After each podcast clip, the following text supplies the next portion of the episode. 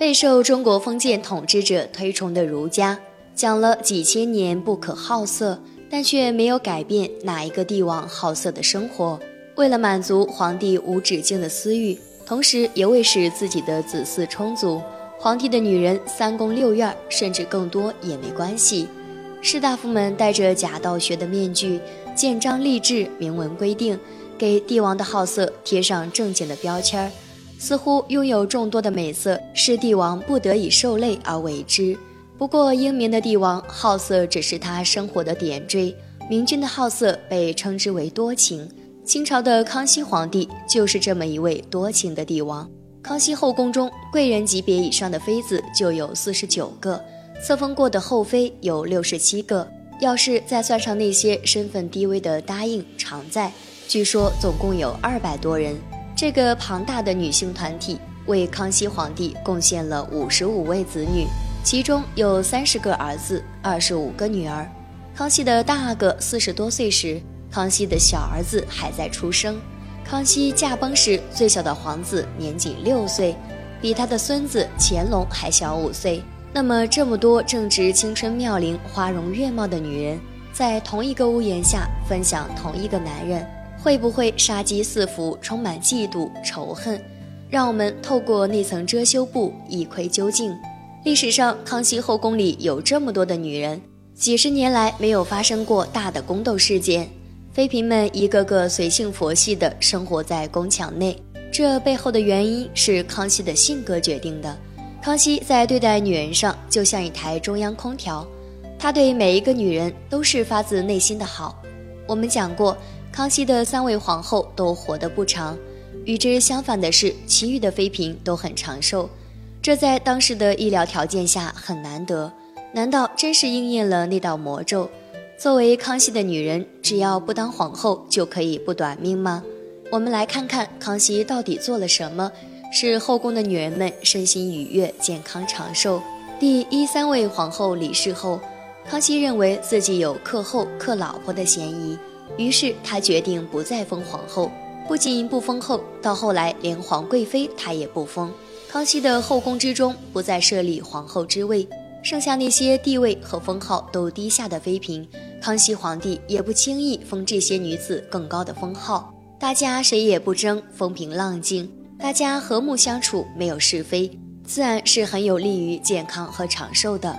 第二，妃嫔们入宫之前，在娘家都是千金大小姐。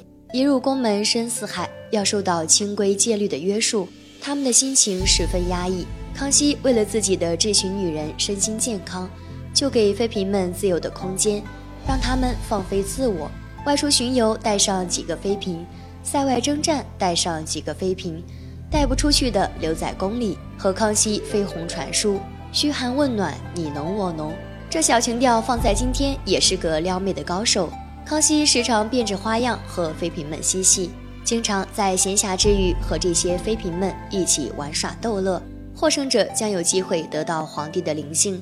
你看，一代帝王不仅治国有方，玉女也别具一格。第三，康熙皇帝倡导妃嫔们发扬母爱，母爱是健康的心态，可以治愈一切。他建议这些妃嫔们不仅要带自己的孩子，还要尝试一下带带别人的孩子。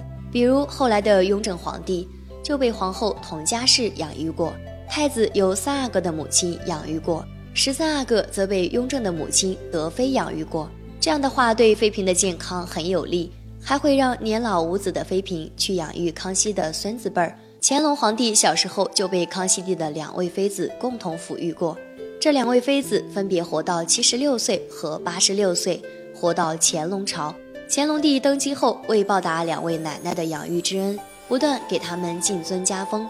两位后妃母凭养子贵死后，乾隆特例为他们修了双妃园寝。在康熙如此的调和下，妃嫔们能够有一个健康的心理，对他们的健康、对他们的长寿很有利。第四，关心他们的孩子。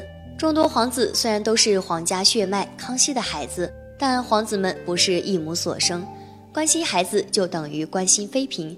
比如九子夺嫡期间，大阿哥眼震太子犯了杀头的罪，康熙皇帝大怒，就骂这个儿子，说他是乱臣贼子。但是皇帝并没有严惩他，而是把他圈禁于高墙之中，只把他圈起来了。大阿哥的生母惠妃就急急忙忙跑到康熙那儿去，请求康熙处死他。康熙就说：“他毕竟是我们的儿子，即使犯法，把他圈禁起来，约束起来，虎毒尚不食子，我怎么能杀掉他呢？”这个惠妃就感到很羞愧，同时也感谢康熙皇帝对自己儿子、对自己的照顾。失去自由的老大圈禁二十六年，生了二十九个孩子，啥也没耽误。康熙除了创造一个相对轻松和愉快的气氛和环境，康熙帝在饮食起居、兴趣爱好、子女生活等多个方面，也对妃嫔们关爱有加外，还替妃嫔们考虑好了身后事儿。康熙皇帝晚年时，曹雪芹的祖父还在江南，给皇帝搜罗美女以充实后宫。庞大的后宫，众多的妃嫔，渐渐老去的皇帝，一旦老皇帝去世，新皇登基。